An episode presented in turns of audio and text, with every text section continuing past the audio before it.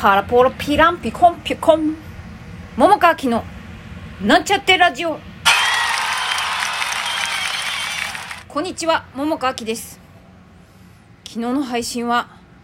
ちょろりと前半来て聞いてみましたけれどもちょっと寝起きの声だったね。まあそりゃね寝起きなんだから当たり前さ。そういうことがあってもいいべ。てなわけでね今日は昼間に撮ってますよ。珍しいね。最近はねあの一日の終わりに喋ることが多くてちょっと今日を過ぎてしまったりすることもあったんだけれども。まあでもあれなんだよね。できる限り日中に撮った方がいいかもしんねえなっていうことを思った。あんまりギリギリだとね。なんかねそういうことも思ったしあと私思った。あのこのラジオをやってきてねこう一日一日思ったことの中で特に印象的だったことをしゃべるわけでもないんだけれどもなぜなら大体みんなどう？最近幸せ？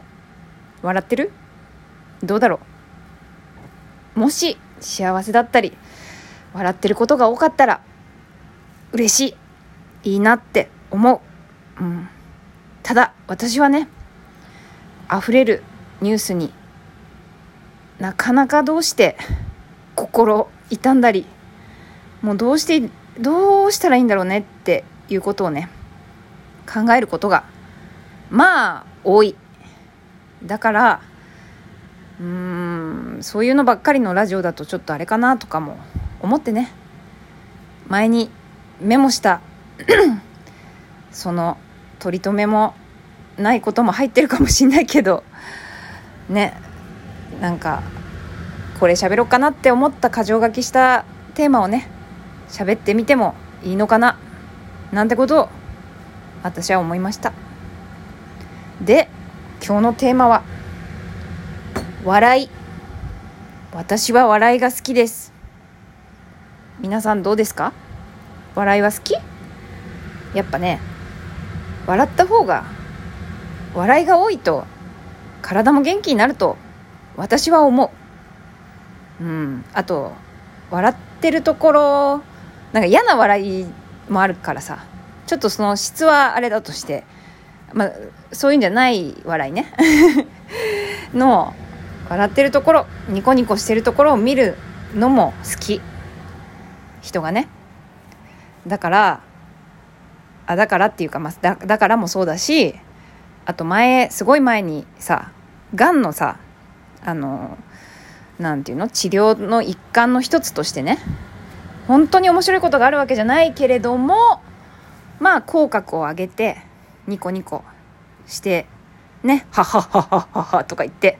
笑ったりするようなことをしたりしてるっていうのも聞いたことがあった。ね。本当かどうかは知らないけれどもそういうのがあると聞いたよ。だから一日の中でねこう笑うことが一個でも多いといいよね。私というこの人間のさこう体ね。そして心にもよかろうと私は思うわけですよ。でね私はね結構昔から笑いが好きだよ。あのダウンタウンもね好きだった好きだったっていうか、まあ、だったっていうとまあ好きじゃないみたいだけどまあまあまあ好きでしたよ。ね今もまあまあ好きっちゃ好きだけど。で高校生の時なんかは大阪の難波にある今はもうなくなっちゃったと思うんだけどあのちっちゃな劇場にねあのライブ見に行ったりしてたお笑いのね。それこそあの千原兄弟とかあと陣内智則。前は私が通ってた時はあのリミテッドっていうコンビでやってた。面白くないって有名だったんだけど。とかあと剣道小林さんがあの松口 VS 小林っていうコンビでやってたんだけどその時は。とかが、まあ、今みたいにそんなにたくさんメディアに出てない時にライブ見たりしてた。まあ、私のお目当てはあのもうなくなっちゃってあれなんだけど「やるじゃねえかず」っていうねあの全然面白くないんだけど そのコンビのうちの1人の浦井さんっていう人がいるんだけどその人が私は好きででもね面白くないの。だから高校生の私は多分面白くないけどなんか見た目が好きだったから。だだから応援はしてたけど面白いのは他の人っていう感じだった。とかね見てたり。あと数年前まではあの私マセキに知り合いの人がいるもんでマセキのライブによく行っててあの三四郎とかね今売れてるけれどもまだ売れてない時に三四郎とかが出てたライブとか見てた。売れてよかったなって思う。まあそんなもんでね笑いが好きなんですよ。でキングオブコントとかもねあの割とこまめに見てたりとか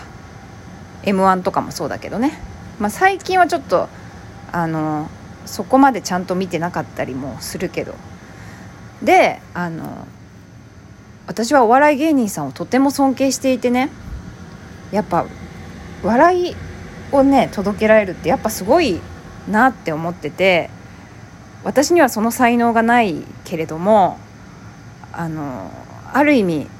いろんな職業あっていろいろリスペクトしてるけれどもお笑い芸人さんを私の中は私の中ではかなりリスペクトしているんですよ。ね。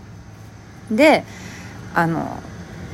この間さこの間って言ってももうちょっと前になっちゃうけどさ渡部さんがさまあ事件があったでしょ？でその時にさあのまあね女性問題であんな風になっちゃってって感じだけどもその時にあの私はね千鳥の大悟のことを思ったんだよ。なぜかっていうとさあの人も浮気してるでしょ？なんかちゃんと別にしてますとか言ってるわけじゃないけどでもさ明らかにこれやってんなみたいな感じじゃない？でなんか奥さんに申し訳ない的なことを言ったりしてたのも見たことあるしだけどさあの私個人的には浮気反対派なんだけれどもだけど大悟のいいところはなんかかっこつけてなくてさらけ出しててそして奥さん奥さんに対して申し訳ないことをしているっていうことの自覚もあってででその話を面白おかしくできることがとてもいいなって思って私は好きなの。だからさ渡部さんの場合はさちょっとなんかこうかっこつけてさそういうことやってません風になんかメディアに出てたなっていう風に私は見えててそれがなんかこうね結局嘘だったんだってことでバレちゃってだから自粛しなきゃいけないけどさ別に大悟も浮気してても何にも自粛する必要もないっていうかさだからそこがすごい大きく違うなって思っててさやっぱりなんかなんだろうねかっこつけててもバレる時に痛い目見るって感じだよねそういうのって。みたいなことを私は思ったしあのいろんな日常でさまあシリアスな話題もあるけれどもどこかさ遊び心っていうか笑い交えることによってあの何て言うのかないい風に解決することもあるんじゃないかなってことを思う。でねあれだよそういうまあ例えば浮気でもいいんだけどもさそうやって彼氏彼女の中でさあのまあ良くないことを片方がしてねその時にさ人によってはさあの例えばその発覚した理由がさあのスマホを見たからとかなんか現場見ちゃったから怪しいと思ってつけたら現場見ちゃったからとかさなんかそしたらさなんかそのバレたそれの理由について相手を責めて本来は浮気した方が悪いのにそのことを認めずにまあ認めずにっていうかそっちのことよりもなんでそんな勝手に見るのとかなんで勝手につけるの？みたいなことをさ逆にこう話題をずらしてさちゃんとやったことを認めない人とかいるじゃん。いるでしょ？ね？認めたとしてもなんかそそのことをさいろいろ言われんのが責められるのが嫌だからか知らないけどさずらして相手の悪いところみたいなことを攻撃したりする人いるでしょ。知ってます？私は。いるってことだからねそういうのは良くないよね。なんで素直に認めないんだろうって思っちゃう。まあ多分、まあ、なんでっていうのもね考えられることはあるよそりゃ。自分と向き合えない。ね。責められたりなんかわーわー言われたりするのが嫌なんでしょう。ね反省するっていうこと自分と向き合うっていうことが嫌なんだろうね。逃げちゃうんだろうね。だからやったことはやったことでもはいはいごめんなさいみたいな感じだけどでもなんか相手を責めることに頑張っちゃうみたいな人がいるね。悲しいけどさ。でもそういうの良くないって私は思うけどね。だからそういう意味ではさ渡部さんは芸能人だからこうやって大々的に取り上げられていろんな人にきっとまあひどいお叱りの言葉も含めていっぱいいろいろ言われたと思うんだ。ひどいよって良くないぞってことをさ。でもねそのおかげでさある種ちゃんと自分と向き合うっていうことができるきっかけになったような気がするんだよね。まあ人にもよるからさなんかそう言われてもやなんか反省しない人はしないだろうけどでもある種大きなきっかけにはなるからそういう意味では今後どうやって生きていくかっていうのでちゃんと見つめ直す。ね。自分のやったことにちゃんと責任を持つ。そしてどうしたらいいのかとか相手の痛みを痛みを知るっていうことも含めて